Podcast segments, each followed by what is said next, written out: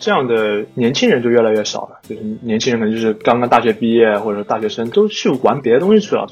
叶太雄做这个营地的话，能让更多的人体会到那种与自然或者与户外接触到的那种比较自由、比较轻松的感觉的话，以后慢慢的可能会有更多的人会不断的加入到这个圈子来吧。你任何一个东西，你去分析它，总归会有啊，这个半面墙是正面的，半面墙是负面的，什么东西你都可以说嘛。但只有真的自己做到某一个阶段的时候，会觉得哦，原来是这么回事。我会觉得就蛮像冲浪的，就是你，你只有那个泡在海水里的人，你才看得见那个浪，会觉得人真的在自然里面就是什什么都不是。希望更好的去把这样一个产品的体系吧，就是每个人都能够找到自己跟自然亲近的一种方式。每天早上就需要把那个脚塞到那个 就是已经结冰的鞋子里面去。其实应该没有多长时间，但是在那种求生的时候，你会觉得这种时间或者什么东西感官都被拉长了，感觉花了很长时间。在这种情况下，就会想，就是我到底是为了要干什么？就包括 Alex 他当时去那边，他想寻找的东西，他找到了，但是他如果没有人把他东西写出来，那他就什么都没有了。就也会有客人问啊，你们帐篷里有没有空调啊？反正就很多很奇怪的问题。对啊，就你空调每天都可以吹啊，我为什么要开个车跑这么远，然后我还来吹空调？就为什么？就就为什么不在家里吹空调？你为什么不去万豪吹空调？你为什么要在这里吹空调？会让我想起那个奥斯卡的那个电影叫《寄生虫》，穷人住在地下，然后富人在庭院里面露营那种。更希望有更多人能走过这个桥，他还可以说，呃，去真正的去参加很多更加硬核一点的户外。对，其实确实是不是每个九九六的人都需要像像我们以为的那样去扔到山里面，什么风吹雨打两三天的。嗯，就我们一直在想的问题就是说，什么东西是露营可以带给你的体验，而其他东西做不到。你这样才知道来玩的人，他们每个人在想什么，不是说很抽象的说是一个哦有某种画像的一个人，他用 iPhone 手机怎么怎么怎么二二十五岁怎么样？大家好，我是阿火。大家好，我是大米。这期我们又超厉害，为什么厉害呢？邀请到了一个大佬级的人物。大家如果在国内玩喜欢户外的话，应该对一种动物很了解，那什么呢？叫液态熊。其实液态熊呢，但是国内呃，在户外这个领域应该算大家人尽皆知的一个平台吧，或者一个产品。它的一般的基本功能有什么呢？你可以有计划想去户外的时候，想去尝试一些户外运动，那么你不需要去买一些整套的设备，你就可以去哎液态熊去租赁，做一个户外装备的一个租赁。呃，规定的时间内只要还回去就可以了啊。那么我们今天呢，就非常非常的荣幸，邀请到了我们的液态熊的创始人陈老板。对，陈老板他的经历也是非常丰富。之前就是首先在他的学术上有非常高的造诣，比如说读过数学啊、社会学，还有宗教学。我们在前几期的节目中其实也 Q 到过叶太雄好几次吧，包括那个攀冰的装备租赁。其实他们现在也一个主营业务也是在做那个很热门的一个营地。可以带我请陈老板自己来具体的介绍一下自己和他的。主营业务，好的，那么我们就欢迎虚弱的陈老板。我是徐若晨，所以现在我们是在做叶太雄，主要是在做露营地，之前会做了三年的装备租赁吧。也是之前很多人会来我们这里租装备，包括我们有老客户可能在上过他们播客。陈总，我想对您个人比较好奇啊，你要不先给我们介绍一下你自己的一些经历吧？就我其实是做叶太熊之前，我可能之前一直是在世界各地去旅行吧，然后也很喜欢户外，所以才做了这么个东西。我之前其实有在网上看到蛮多，就是对你个人的一些报道，非常神话传说的感觉。哦，是吧？是吧？为什么我没有看到过？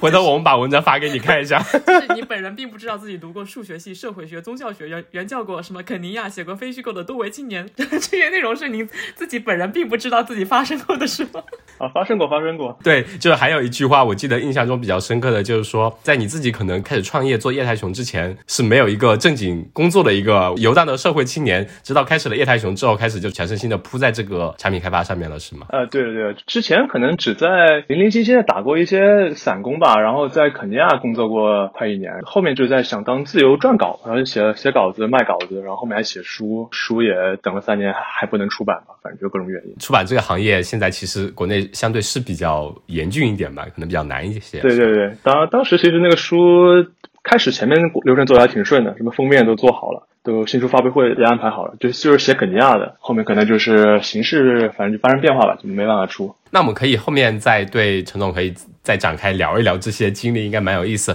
那么我们首先来陈总给我们介绍一下我们液态熊，我们从产品开始讲吧。哎，首先声明一下，我们这期没有恰饭。那呃，陈总给我们简单先来介绍一下，我们、呃、慢慢来吧。就是首先这个名字是怎么来的呢？液态熊，因为熊在我印象中一听就是很威武、雄壮、笨重嘛。对，为什么取液态熊呢？就为什么每个人都会有这个问题啊？因为这真的是很反差呀，熊液态。我知道你说液态猫，我可能比较理解一点。这可能就反差，就是我们想达到的这样一个效果吧。每个人都会记住它。有没有说是你比如说去了某些经历，有看到一些野外的熊的这个动物呢？还是说熊本来就是你们比较想要作为一个 logo 或者说吉祥物的一个动物呢？就比较想找一个动物做吉祥物，就可能觉得当时想了很多动物，然后发现现在很多喜欢用动物做商标啊，就感觉熊还不错吧。熊还蛮户外的，熊还蛮户外的，就没有人养个熊当宠物。可能俄罗斯人也会有。就你叫液态猫就很奇怪。呃，说个题外话，你们之前是有前段时间因为疫情，可能也对你们业务有受到影响，是有做过气态猫对吗？啊，对对对，做过气态猫，当时卖猫粮吧，做了两三个月好像。当时其实做气态猫还有一个原因，就是说液态熊好像呃，因为之前去见一些风投，他们说啊，液态熊啊，户外市场太小了，所以我们想啊，要做个大一点的市场。包括当时疫情的时候影响也很大嘛，所以想中国人好像有两千万只猫还是多少只猫吧？我想哦，这个市场够大，而且这每个猫都得吃猫粮每个月，然后就想做这个东西嘛。所以我不知道这个感觉对不对，是不是液态熊是你比较出于自己的初衷去做的一个东西，然后气体猫可能是为了迎合投资人迎合金主爸爸，然后养活你的公司去开拓的一个业务。呃，气态猫，气态猫就是啊，对，气哦，态猫不好意，思，气态猫。也不是为了迎合投资人吧，就是因为创业的 一个是理想，一个是生活。对，可能想这个东西，它尽管比如卖猫粮，也不用做做的很大。我们当时公司我们三个创始人嘛，一个人比如说就假设拿一万块钱来说，一个月只要赚三万块钱，公司就苟活住了啊、大概当时就这么个想法。再去除以一下猫粮的数量，比如一袋猫粮赚五十块钱，就三万除以五十，哇，只需要这么点人就可以了。所以当时可能这样想的，嗯。好的，那我们还是回归到液态熊。我第一次听这个名字的时候就觉得特别反差，就是熊，你会觉得它特别笨重，就是一个很很郑重、很隆重的东西，然后你是把它变成液态，就会感觉整个户外的氛围会变得轻松起来，就可能跟你一开始的初衷比较像，就是你可能去一趟啊、去登个山，你要先投个三万块钱的装备进去，然后液态熊就是感觉一个横空出世，来看看我我我本熊都可以变成液态，你的你的出行计划也可以变得稍微的 flexible，对轻松一点，会有这样的感觉。对，其其实这也是我们把它最后选了这个名字的一个原因吧，就觉得尽管是不是有意去设计出这样的，但后来发现这个反差之后，觉得还是蛮好的，就是一一个很笨重的东西，你可以让它能够流动起来吧。包括当时其其实一开始我们做那个租装备的时候，是会问别人收一些闲置的装备过来，然后相当于他们放在我们这边呃托管或者寄租吧，再把收益给他啊、就是两就是两头都是那个租的，其实。呃，那么其实最开始的初衷是当初为什么说想做这样一个公司呢？有有提到过说是你们自己本身就是比较喜欢户外的，有没有说某一个特定的契机就开始说要做这样一个产品呢？就这个产品可能是决定要创业之后再去想我们到底应该做什么吧，就是可能是先有创业的想法，然后再去想产品。应该也是根据你自身的一些需求，有没有去想过？比如说你某次出去旅行的时候，真的是觉得装备买了或者放着就没有怎么用啊，觉得租赁还是方便一点，有看到市场上的这个需求才会去考虑这个具体的创业方向。呃，对的，因为很多朋友会问我借装备，就是我不会问别人借，我一定会去买，因为要借很麻烦嘛，我也很难知道谁有什么东西，而且我一般都是 solo 的，所以就也没有小团伙。除了我一起那个大学同学这几个一起创业大学同学之外，我我一直一个人 hiking 的，可能还是自己有一大堆东西，因为你你每种温度、每种地貌都需要不同的东西嘛，然后别人就会问我借，就你直接问问他们要钱就很就很不好意思嘛对。对，所以我一开始就把那个我们在办公室外面就把我自己的东西全部堆过去了嘛，然后自己家里还给省出一点地方来，就会把这些东西就拿出去租吧，然后租的同时也会再把我们几个一起创业的朋友的东西全部拿过来租。对我，我有看到一些文章，也是说某个客户租的那件衣服，其实就是你们其中一个创始人自己的那些户外装备。然后就租出去了，他们拿去用这样子。嗯，对的。你们自己的装备租出去了，那从创业开始之后，你们还有自己去户外运动过吗？呃，最开始还有，最开始其实我们想做的还不是租装备啊，我们最开始想做就是几个人跑到一起，呃，一八年九月底吧，把就是去注册了公司，哎，开始开始因为注册公司搞办公室啊，搞搞搞，可能搞大半个月，觉得很兴奋嘛。但是后来到大概十月底，坐下来一想，哎，到底干嘛呢？因为我们不会，就当然没有那个程序员嘛，然后就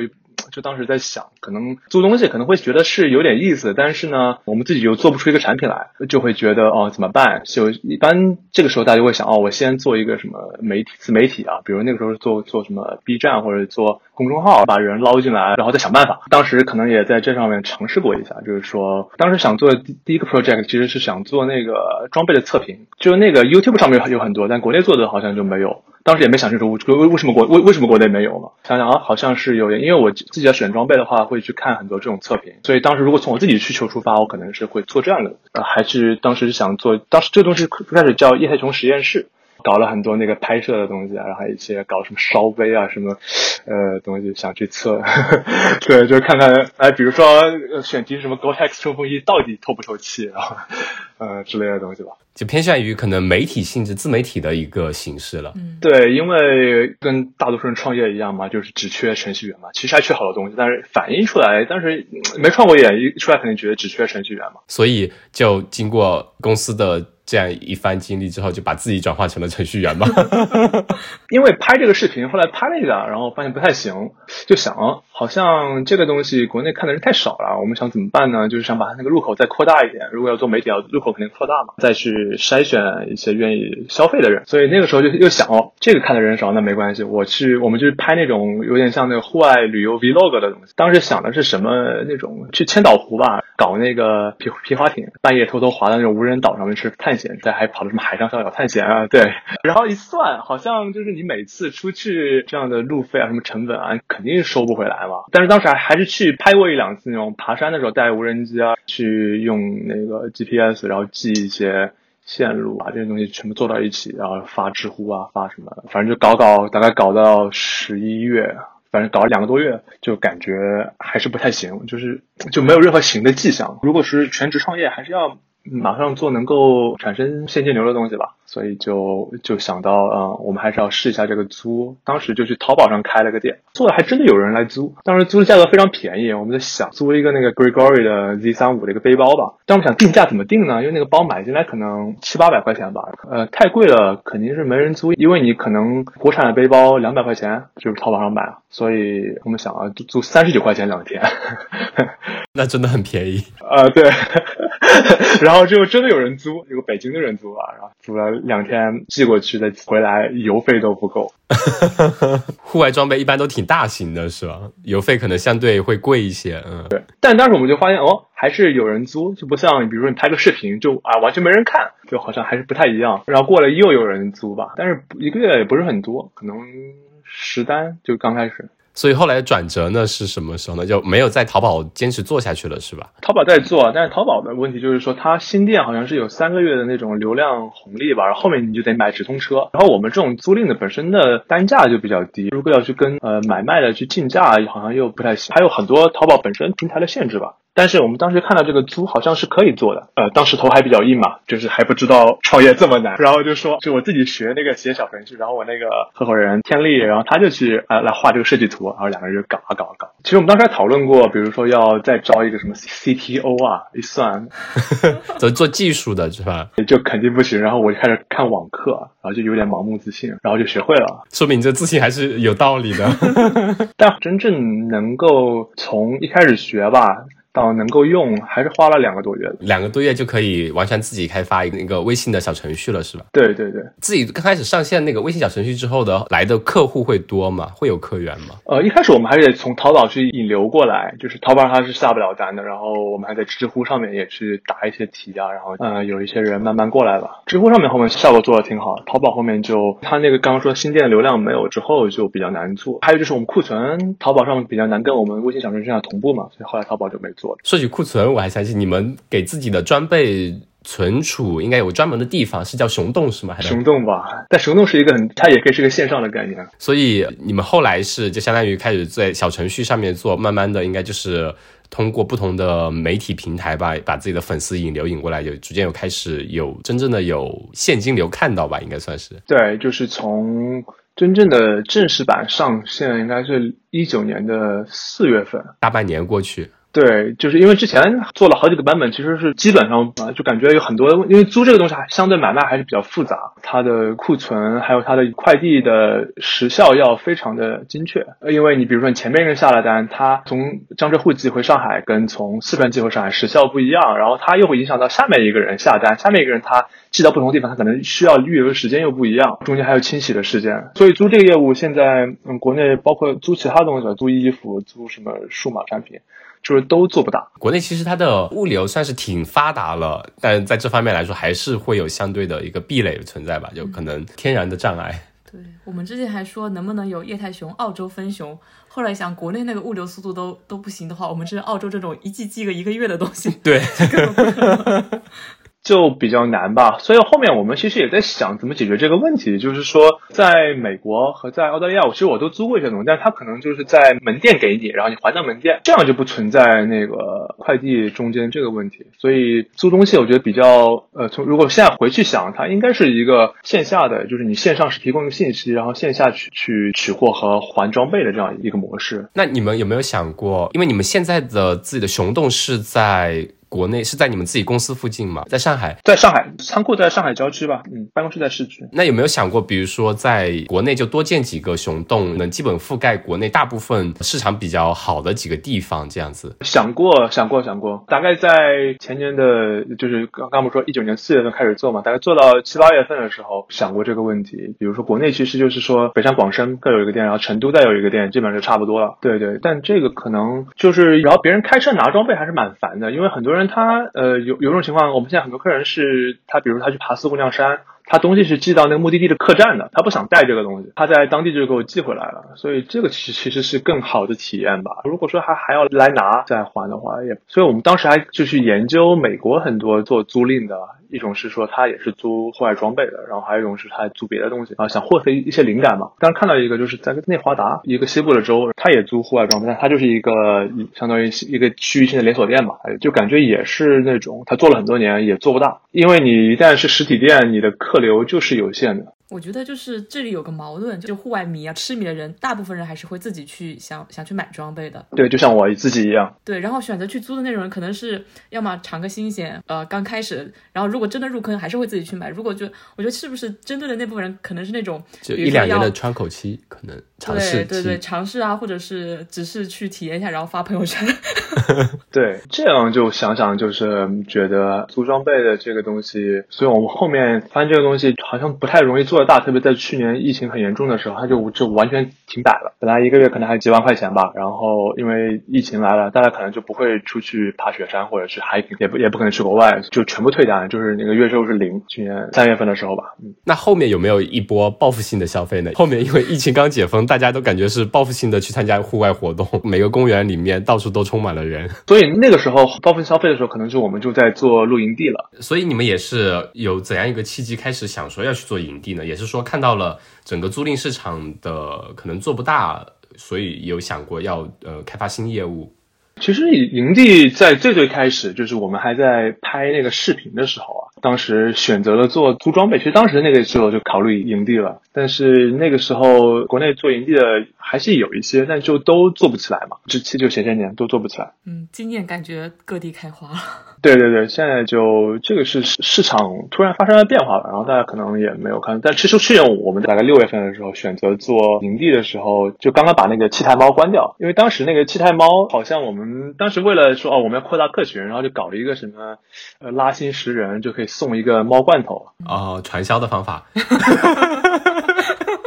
觉得就是哎，没有人会来嘛，因为很麻烦，你要找十个人，还有他们填什么手机号，上传猫的照片，猫一堆信息吧，没有人来。我上传代码之前，我问那个天力要不要把那个改成三个人，这样好弄一点。当时还是没有改，晚上就发现了，就来了好几万个人。对，然后然后他们就是一个人后面最多可以邀请七十多个人，然后然后就很苦恼嘛，就后面几天就在打包发货，就把那个大袋的那个猫粮拿那个秤一称就拆成什么五十克或者是二十五克的那个小包装，然后就搞了两天，然后亏了几万块钱了。就长长记忆性，还是试错成本在里头吧，这这部分。对，因为当时是没有觉得，因为之前听别人说，哦，这个创业到某个阶段会有指数性增长，就是指数性增长是反直觉的嘛。当时其实那个晚上我还想，我就开着，我就不关，大概就是到晚上八九点我就把它关掉了，因为发现很多人太多太多人了，所以然后服务器就开始卡了，就从从来没有卡过。嗯，后面想想还是不行，还是不行，还是把它给关了。关了之后就把那个发货发完了嘛，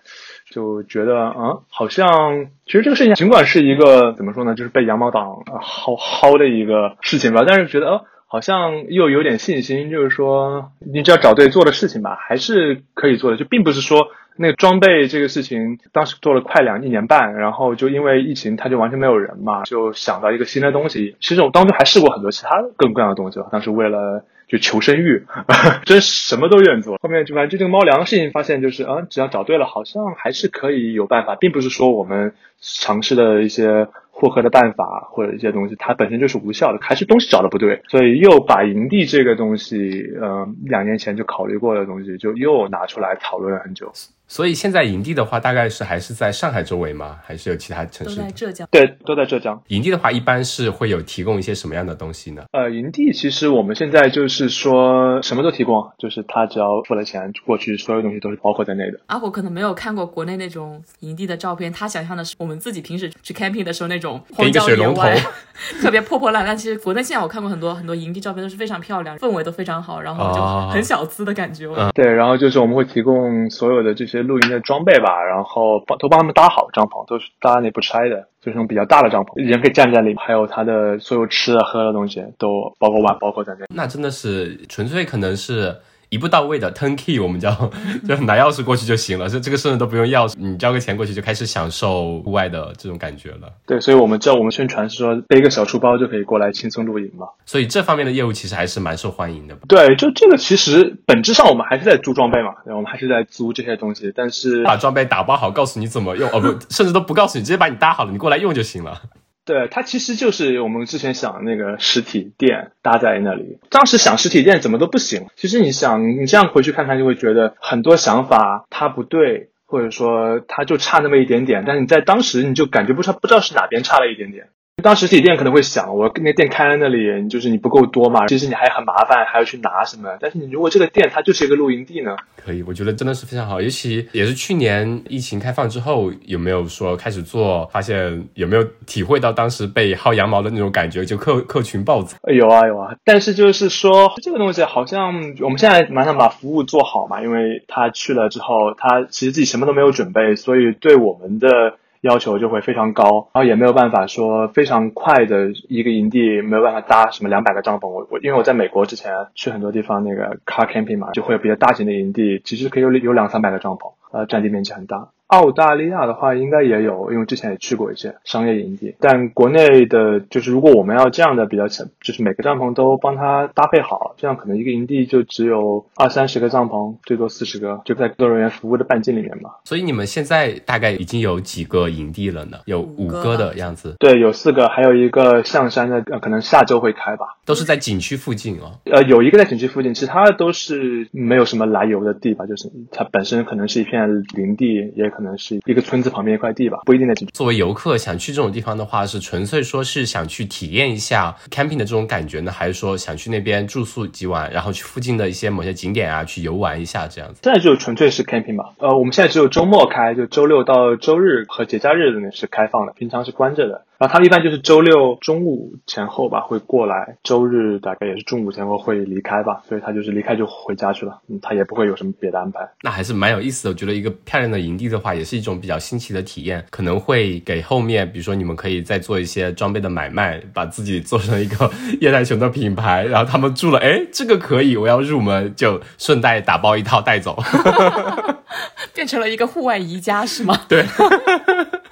外一家，嗯，也还行，也还行。就我们可能还是不太会想卖那个帐篷这种大型的东西，因为我们的那个理念还是想让大家比较轻松能够露营嘛。可能会有一些小的那个周边这些水杯啊，这些平常在家里也可以用的东西，可能会想，可能会未来会做一些。包括现在很多来过好几次，最多的可能从去年我们七月份开始做到现在来过五次有客人，他们就会自己去。添置一些，比如说那种柴炉啊，或者说自己比较喜欢的咖啡壶啊这些东西，但是他基础的东西还是用我们的，他就自己可以比较轻松的带，特别是带朋友一起过来，因为他朋友不一定有东西嘛，朋友不一定有装备，他本来我们想法是你朋友没有装备，你来问一下这种租我，租了我寄给你，对吧？但是现在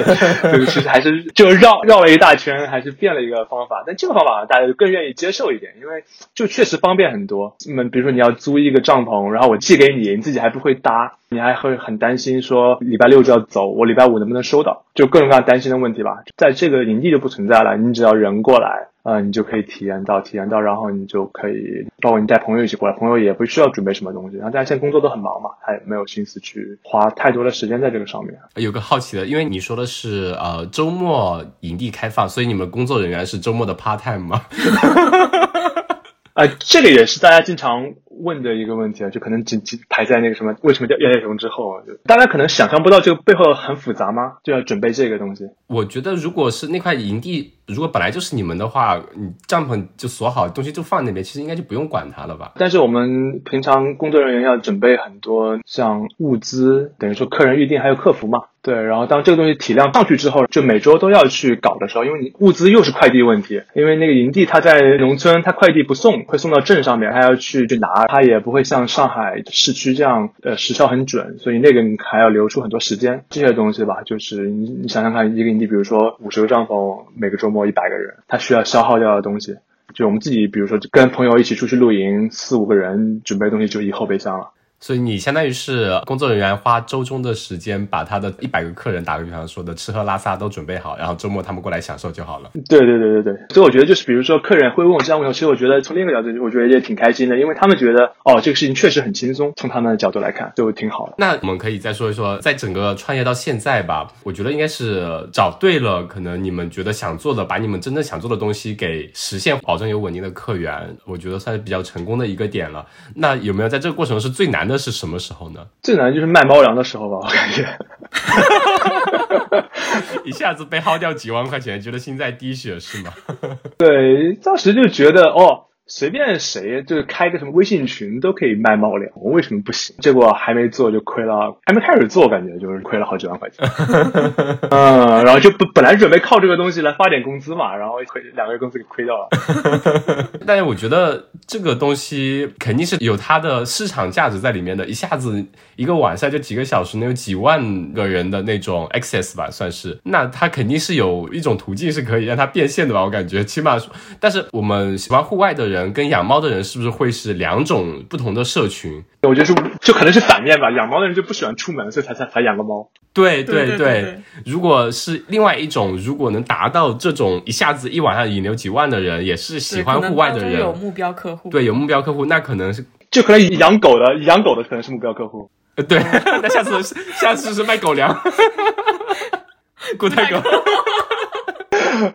对，当时还有固态狗的计划，但是后来想想狗粮还是比较难做啊，因为狗粮好像比较复杂吧。当时养狗的那个朋友说，所以你们也是有考虑过这个问题的是吗？对啊，就所有其实就是创业这个事情，就是说所有比如外人会想到的东西都想过很多遍，然后你就一直试嘛，然后一就一个个试试试试，有就有的试了，有的就没试，因为你时间总是有限的，工资也有限。对对，就是你就是你开始大家凑了点钱，钱也有限嘛，然后时间也，所以就会觉得到那个猫粮被薅掉几万块钱的时候，就会觉得一直失败嘛，就一直失败，一直失败，一直失败。中间还做过很多奇怪的其他的尝试，可能失败十多次。去北京当时想融资，也是见十几个投资人，就是全是拒绝，也很正常了。但就会觉得就是一直失败，一直失败，就这种感觉。可能就如果那个时候就决定不做了，可能回想起这个创业这个事情，这样就没有什么好的地方了。再见。坚持一下。柳暗花明又一村，看到了营地的光明未来。对，现在国内说露营已经出现了人传人现象。那我们讲完这个产品啊，其实也聊了蛮久的产品，我们来讲讲虚弱的陈总本身吧。其实有说创业初期还是有参与户外运动的。哎，这里有个题外话，我看到一篇文章，我也会把它发给你看，说啊，可能是你们某个人自己写的。你们在创业初期的时候，最常见的呃团建活动就是下下午三四点在办公室打牌。是吗？是吗？上一次是我们好像没有打牌吧，在办公室打 PS 四吧，我记得当时是。哦，对对对对对，打 PS Four，对，然后当时打那个什么 NBA 二 K 啊，然后就打到很晚，就一个人控制一个球员嘛，然后在那打，也是非常难忘的一段经历，是吧？哎，那说说回说回来就突然 Q 这个点，因为我说最开始可能有参与户外，可能后面是不是都不做户外，专门做室内的 PS Four 了？好吧，那就我们还租过 PS Four 呢。还租过 Switch，在疫情的时候，其实疫情前的一段时间，冬天嘛，户外本本身是淡季，然后我们想租这个户外装备，可能受季节影响，但是我租什么 Switch 啊，租健身环，好像还可以，就这个也做过，做过好几个月。这几个月你们得有多少台 Switch 或者 PS4 在租啊？也是你们自己的吗？呃，就我们就是买一些二手的嘛。PS4 其实不太好租，Switch 还挺好租，因为那段时间健身环也比较火，就可能买了十几个，然后就可以租吧。所以现在那些 Switch 呢，是都去了营地里面，变成了一些公共的娱乐项目吗？对对，就有一部分跑到营地去，有一部分才在我们办公室里面，可能现在已经没有那个时候那个闲心去下午打游戏了。就那你们现在还会有一起做一些户外吗？现在就搭帐篷啊，还有什么 没有了？以后可以开一个单独的户外门类，怎么叫你搭帐篷？对啊，我们现在就我就现在等于说周末基本上都在营地，帐篷有时候反正就是新的营地就要搭嘛，就搭。现在搭档非常快，非常快。你们都是我以为我以为你就是坐在办公室，然后请人来做这件事情的，原来都是自己上手。哦，没有啦，我们都是就全部是自己上手。所以你问我是不是 part time，肯就肯定不是啊，大家都是 full time，就平常在办公室里面处理一些事，然后周末就都在。营地吧，其实还蛮辛苦的。所以你们现在团队有多少个人？呃，团队加上实习生十来个人嘛。那的确十来个人管理四个营地，还有个在开的话，的确会很辛苦。呃，十个人，对，其实。在办公室你要去做的那些事情和在营地其实是很不一样的，因为你事情的种类多了之后，比如说你本身一件事情可以做一百，但是你十件事情你不可能每件事情都做十的，它多了之后你复杂度会增加，所以就还是会搞得比较累。所以昨天也是我们在跟老板聊的时候，他说啊，我可以待会儿再看一看，我现在正在改 代码，再重新给相当于咱们叶台熊的小程序做个升级啊。是的，是的，就是。这个可能最近准备把那个租装备的给去掉了，然后只留营地了，所以现在在做这样的事，有点有点可惜呢。大米嘟起了嘴。你自己本身的话。之前的一些户外经历有什么会？比如说你现在让你回想起来，让你如果能有一天你实现了财富自由之后，还想再去做的运动呢？就我还是蛮喜欢那那种 solo hiking 的。然后就之前会在印象最深还是在阿拉斯加的时候吧。然后当时一个人在野外待了一个礼拜，就是一个包背着自己所有的东西，然后一个 GPS 嘛。其实你像阿拉斯加熊非常多，到处都是熊。当时那个会有很多网上看很多东西嘛，就是怎么去防止那个熊来找你。但是那个时候。就会觉得真的一个人在这样的野外，像很多那种不管是国内还是国外的 hiking，它其实都是已已经是人工修好路的，就是你是有一个明确的路线的。当时还还想去看那个荒野求生那个 bus 渡河的时候，当时就觉得渡了大概三分之一过一点，水特别特别急。当时五月份的时候，水很冰很冰，当时感觉腿已经开始那个也还没到失去知觉吧，但是感觉非常全身在发抖，就想啊，就脑子里就很多很多的念头嘛，然就还是往回走了。对，就确实非常滑嘛，你只要。那个站不住的话，就会被冲到下游去。他每年其实都会有人被冲下去，还是有一点危险的。我感觉当时就是到岸上之后，就感觉那种感觉到心跳嘛，然后把那个比较热的那种血液，对，就重新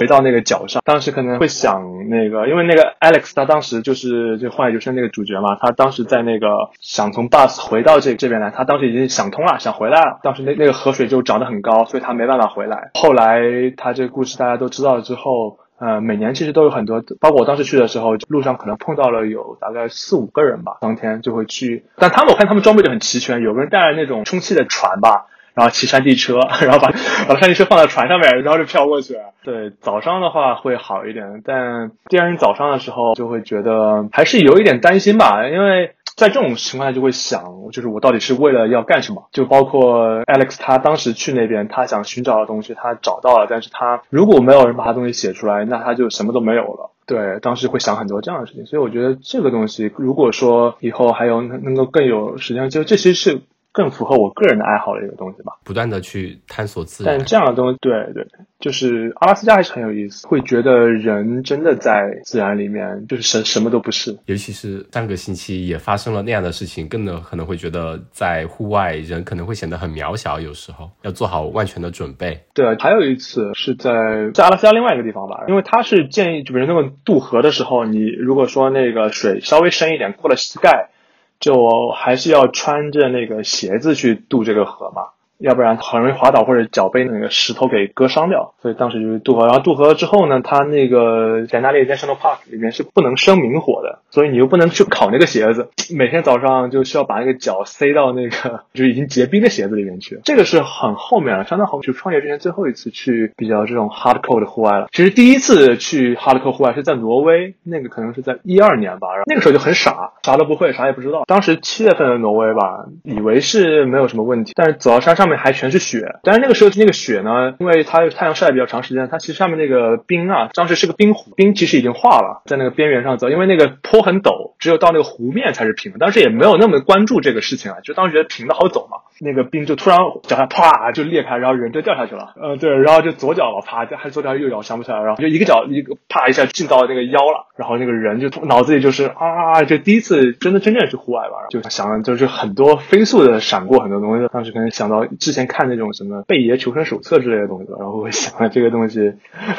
就就也不知道在哪里看到的，但就会那时候就是那种人的这种求生的本能，它真的是一种非常非常的超过你平常这种速度的一种东西吧。然后就想哦，我我要把那个人上半身就赶紧趴下来，趴在地面上，慢慢慢慢往里面爬，然后把那个面积尽量。增大嘛，对冰的压力会变小。其实应该没有多长时间，但是在那种求生的时候，你就会觉得这种时间或者什么东西感官都被拉长了，感觉花了很长时间爬上来。爬上来之后就都不敢站起来，就爬到那个坡上面，然后才确定了后面是一个土坡，不是湖面的时候，才哦转过身来坐在那里喘那个气，喘气，然后脚就非常冰啊。然后 后面去阿拉斯斯加的时候，当时想哦，就还是蛮不一样的。那我想肯定就是如果喜欢这种户外的人，肯定神经里面、血液里面。甚至基因里面都是含有这种渴望去经历自然的、跟自然来亲密接触的这种的想法的。就是以后的话，有机会肯定还是会去户外。那那现在会给自己定时间节点吗？比如说，你知道自己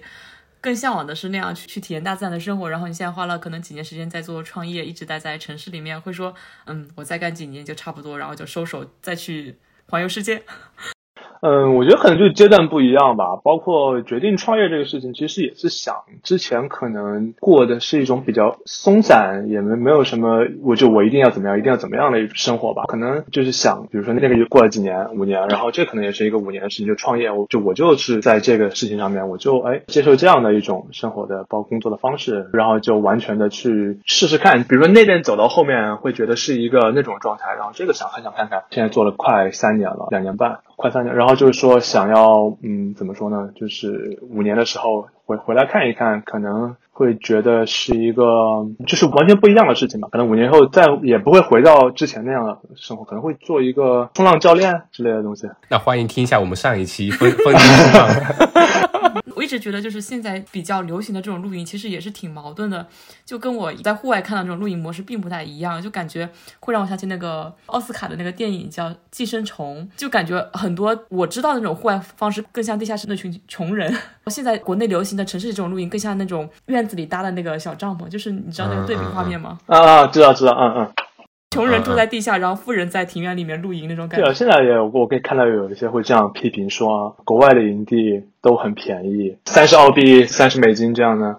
对，然后国内感觉很小资。对对，一晚上五十吧，可能就是 on power 的那种。就其实之前像国外那种露营。国内也做过很长时间嘛，大家也有一个小圈子会喜欢玩这个，就始终是没有办法变得很大众。包括我们之前这样租装备，其实租装备不是不行吧，但它就是我们会发现现在愿意参加就是那种徒步户外的，就自己背一大堆东西，然后上山去搭个帐篷，这样的年轻人就越来越少了。就是年轻人可能就是刚刚大学毕业或者大学生都去玩别的东西去了，所以这个东西它还是比如说十年前或者十五年前，就是呃有了这个兴趣爱好的人，他们还在继续玩，但是没有新的人进来，所以就会觉得嗯，可能现在的消费的一种。或者说大家想要的东西不一样了吧？就比较中产感觉，而且特别注注重美学，就是 拍照好看，朋友圈好看。嗯，但我可能想，我觉得也不不一定是坏事，也算一个桥梁性的，比较介于两者中间的。比如说有些人真的去试了之后，发现，哎，我可能需要更加狂野的生活，他要真正入坑了，这是算一个呃过渡阶段。对过渡阶段。对我呃这两年的话，国内肯定也是户外整个圈子文化可能发展的比较好吧，大家健康的意识啊会相对好一点，或者说是户外的各种运动的清晰也开认识到。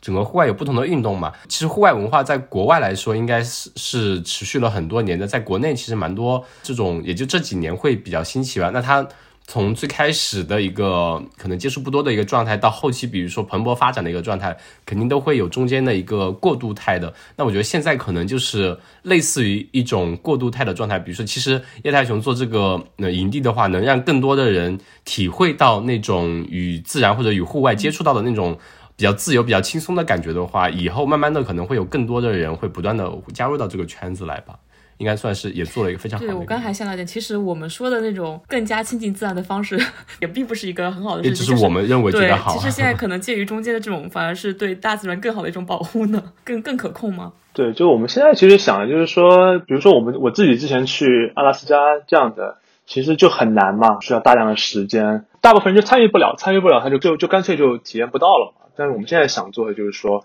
呃，就像你刚刚概括的，说要用一个桥梁，这个桥梁现在是一个露营地，他不用很麻烦，他就来来这露营，他没什么心理负担，他会觉得哦，这个东西就原来这么好玩。包括我们以后做营地，现在就是还是一些比较呃，怎么说呢，就是一个开车可以到的一个都帮你准备好的一个营地。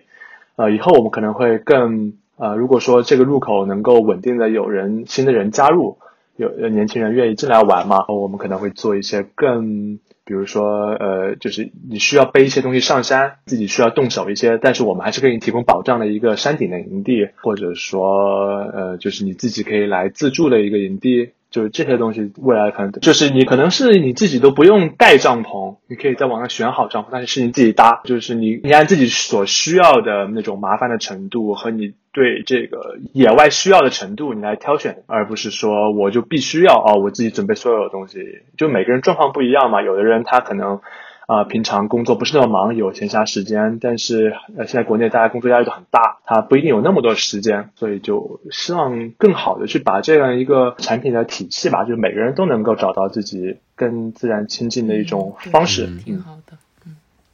提供他们不同的体验吧，满足不同客户群体的需求。对，其实确实是不是每个九九六的人都需要像像我们以为的那样去扔到山里面。什么风吹雨打两三天的，可能那样一种介于之间的就已经对他们来说，可能缓解工作压力就已经很够了。后面其实应该也可以搞搞，比如说营地之间的联动，搞一些带主题式的户外运动的一些体验啊，什么文化节啊之类的东西。对对对，就所以我们这些还熊在做的，尽管在现在这个阶段看起来跟很多露营的都做的，就是他们跟我们做的差不多，但是。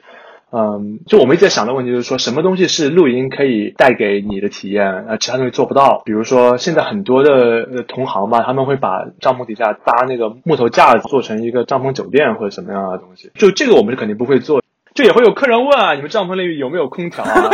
反正就很多很奇怪的问题，还会问你们这个价格，那个东西住完帐篷是可以带走的。你说，呃，那么热帐篷里面有没有空调？你说有个蒲扇。能不能带走？你说可以带走一个？对啊，我就我们确实有蒲扇，就确确实有蒲扇，确实有蒲扇。就能不能带走？你可以给他们带走一个你们的周边，你们可以选购一些周边带走。然后我觉得就这个露营很大一点，就是说你包括跟住民宿不一样吧，或者说住酒店不一样，就是你真的可以感觉到这个外面的季节变化和天气变化。很热的时候你就是很热吧，但是你很热的时候，你如果你真的坐下来，你会发现。啊，原来晚上会比白天凉快这么多，没有太阳直射的地方原来会凉快这么多，你就会往回去想很多事情啊，就是为为什么人有帽子，人有伞，对吧？就这些东西，我觉得还蛮有意思。然后包括很冷的时候，你就会知道哦，这个火生一个篝火这么重要，你那个人离开了火，你感觉就是那个人就不行了，而不是说你在城市里面，你只要穿的很多，你到每个地方你都有空调或者暖气，你对四季的感觉不是那么明显，就深刻的认识到空调的重要性。对，深刻的空调重要性是是是。所以现在其实，比如说在家里，我一定是开着空调的，因为就四十度在那搭帐篷实在太累了。对，我觉得也是非常赞同你们，尤其是热爱户外的在圈子里面的人，可能会更注重，会倾向于自然吧。像你刚刚提到的说装空调啊，搭个底下那一层啊，就有点违背你出来住帐篷的初衷。可能对于那部分客人来说，的确他们想要的是一个两边都有的一个比较好的体验吧。我既想能享受到搭帐篷的这种感觉，又想要比较舒服的一个环境，嗯，可能也算是一部分客户群体。我觉得可以搞一个全产业链的，从入门到精通那种，就有部分就是提供给这种装空调的帐篷，然后后面可能是 纯粹的荒野求生，然后还还顺带液态熊教学课堂，教你怎么野外生活啊，什么之类求生技能，就可能既满足不同客人的需求，也可以把自己的那种真正追求的那种东西传授下去，对，传下去。其实国外的营地也会这样分嘛，因为他们会有一些那个 cabin，有小木屋会有比较好的设备，然后它也是比你租一个那个位置要贵很多，相当于就。住一个那种 Airbnb 一样的，就 cabin 里面什么都有的，被子啊什么，就是床，相当于就是个小单间。但我好像我在澳洲从来没有见过那种给你搭好帐篷让你去住的。呃，我们我们没有去住过那种，我们去的基本都是自己去，你就是去弄一块地，然后带给一个电桩，然后自己去搭帐篷，自己住。啊，对啊，对啊，就是澳洲、新西兰、美国、欧洲都是这样，他好像没有说。把帐篷搭好的这种模式，这个好像只有国内，呃，台湾有，对，就好像只有东亚才会有这样一个东西，日本好像也有。新西兰那边我看到有些就是收购了很多淘汰的房车，就永远停在那边，可以直接过去住房车里头，也是一种体验。它这个应该更早就有了，大概一一四一五年的时候就非常多人在做这个东西。最近不是一直都有在说嘛，说再不去露营就要被踢出中产阶级这句话，那其实对你们来说应该是蛮乐于见到的吧？希望蛮多人去露营，这样。对啊，对啊，我们肯定希望更多人来露营吧。其实我我感觉我们的定位还是跟国内很多他们去一定要说，其实我露营就是为了拍照的，还是很不一样吧。当，我们也不拒绝说把它布置的好一点，让大家来了会嗯觉得很好看，这个我们不拒绝。但是就包括很多人参加营销这样的概念吧，我觉得其实就是我们也不会去特别迎合这样的东西。应该算是在你们自己的理想的一个产品和客户的需求以及社会的可能一些标准之间做一个平衡吧，适当的妥协，但是肯定还是不能违背你们最开始设计的初衷，就还是想说让他们真正的。更自然的、直接的体验到自然环境带过来的一些 benefit 或者一些思考之类的东西。对，然后我包括觉得，现在国内现在很多他们在做这样的，他是啊，包括说再不录音就被踢出中产阶级。其实我感觉下来，很多人他其实是想在卖装备嘛，然后他就营造这个焦虑，然后卖装备跟卖花蕊、卖燕窝可能是一个道理。再不吃燕窝就被踢出中产阶级，看看这话也很对嘛。所以就是我觉得就是还还是基于买卖的话，它就并不是一个好的。说我替客人去考虑，我减低你的负担，这样一个想法吧。他还是在把一大堆，就是一个客人一年只会用一次，甚至两年只会用一次的东西，就卖给他。所以你们主要还是靠你们的理念去吸引，然后想说在精神改造上，我也不是说精神改造那么严重的，就是起码在传播一些东西，而不是说一味的去卖卖装备，纯粹商业化那种，肯定还是比较有理想、有自己的想法的。对啊，所以我们现在就是，我们现在都不用自己做推广，都是客人自己来过之后，然后他们去发各种各样的那个 social media，发小红书、发朋友圈，然后他们的朋友就会来。所以我觉得这个还是蛮好的一种感觉吧，就特别是跟我们之前，比如说租装备要一直去呃外面去自己做这样一些推广、卖猫粮或者要怎么样。其实之前就很困惑嘛，就是说为什么就是做的就不太行，就可能会有很多原因。因为你任何一个东西，你去分析它，总归会有啊，这个半面墙是正面的，半面墙是负面的。什么东西你都可以说嘛，但只有真的自己做到某一个阶段的时候，你会觉得哦，原来是这么回事。我觉得这是属于，就包括后来会觉得投资的人或者说市场，他会更 favor 会更青睐那些二次创业的人。我觉得是很有道理的。就是他这种在每个细节层面上的，嗯，创过业跟没有创过业的人，就是那种直觉是不一样的。对市场的嗅觉可能比较敏锐一些。对，就你知道一个什么样的东西它会是可以的，什么样的东西是不行的。所以现在回想起来，会觉得，比如说那些做那个什么创业报道的那些媒体啊，就都是胡说八道嘛，就自己都没创过业，一群记者新闻系毕业出来之后就开始写这个稿子去分析为什么那个美团单车。可以什么笑到最后，这种这种就是怎么分析都有道理，但是这个永远是一个你事后总结归纳的一个东西，它不是一个说你可以哦，我可以按这个标准一二三四五，我去发展出一个公司的一个东西吧。比如说你们走这个业务，他们可能事后等你们就你们现在成功了，很多人可能会分析，因为你们可能敏锐的察觉到了整个后疫情时代人们对于户外文化的一种需求，所以开创了这个业务，把你们的公司带向了成功。但他们不知道你们之前的所有的尝试，比如说装备的租赁，包括气体猫、固态狗之类的。对对对对，包括现在其实还是有很多人说不看好这个市场嘛，也有很看好这个市场，反正就是什么样的人都有吧，包括跟一些。投资人如果他们也会找上门来，现在就都不跟他们聊了，然后就是，当初你爱理不理，现在你高攀不起，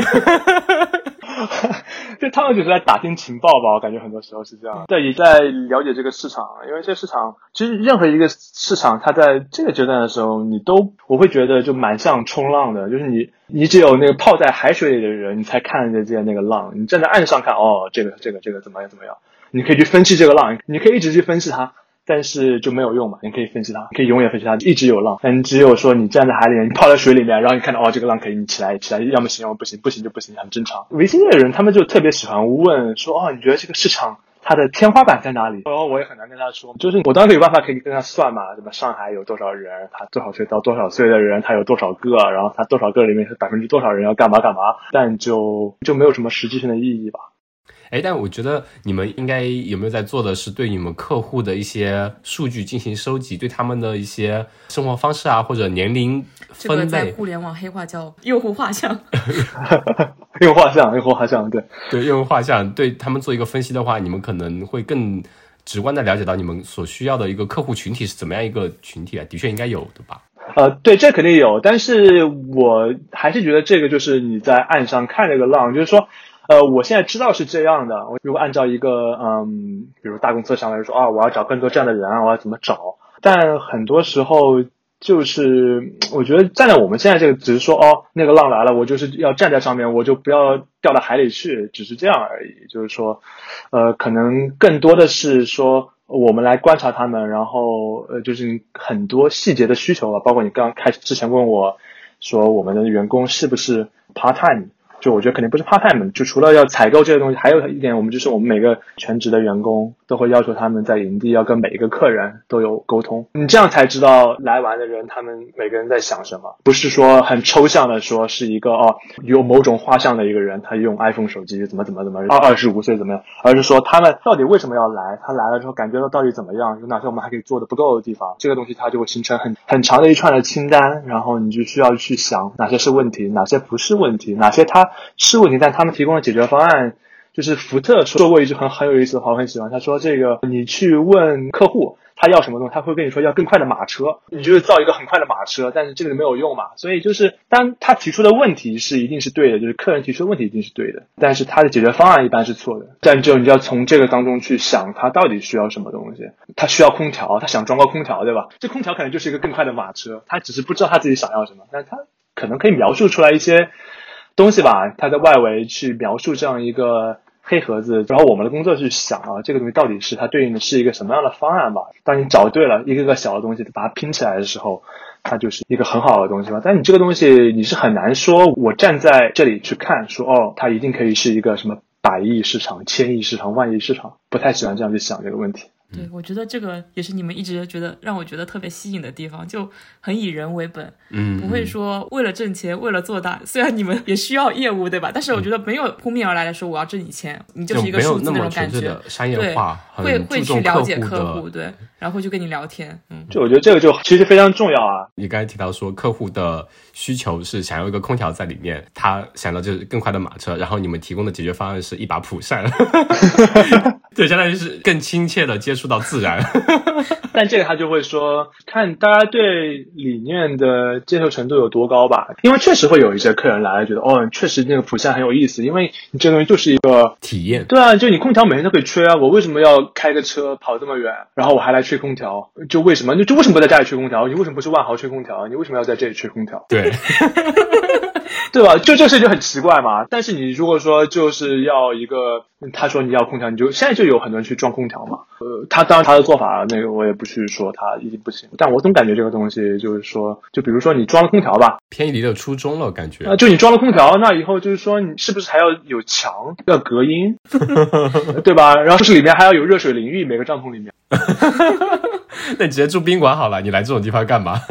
就会有这样做这种帐篷酒店的嘛。然后他就学那种非洲，学东非，他们在那个 safari，他们会有这种豪华的帐篷酒店。其实它就是一个帐篷外皮的度假村，就有点像把小木屋、大木屋换成一个帐篷皮吧。其实里面都是有一些混凝土来做墙之类的。那其实非常有意思。陈总又给我们介绍了。这整个市场吧，应该算是也是给我们上了一课。虽然我们完全不懂创业什么东西，我们也没有在尝试这方面的东西，但是的确这些思考，包括你们的创立这个产品，还有对产品进行更新换代的过程中体现的那种理念吧，我觉得是作为一个喜欢户外的人可以有一点感同身受的那种感觉。的确是说。做户外想去享受户外，肯定就是享受户外带过来的那种本真，并不是想说像你说的是纯体验。客户提什么要求就满足要求，纯粹是为了商业化来把它做了这种东西。我觉得虽然是你们肯定是有一定的牺牲，但是在这个过程中还是坚持着自己最开始的那种初衷吧。应该说是肯定也是想说你们真正想带给他们的东西那种体验，想把那种保留下来。那么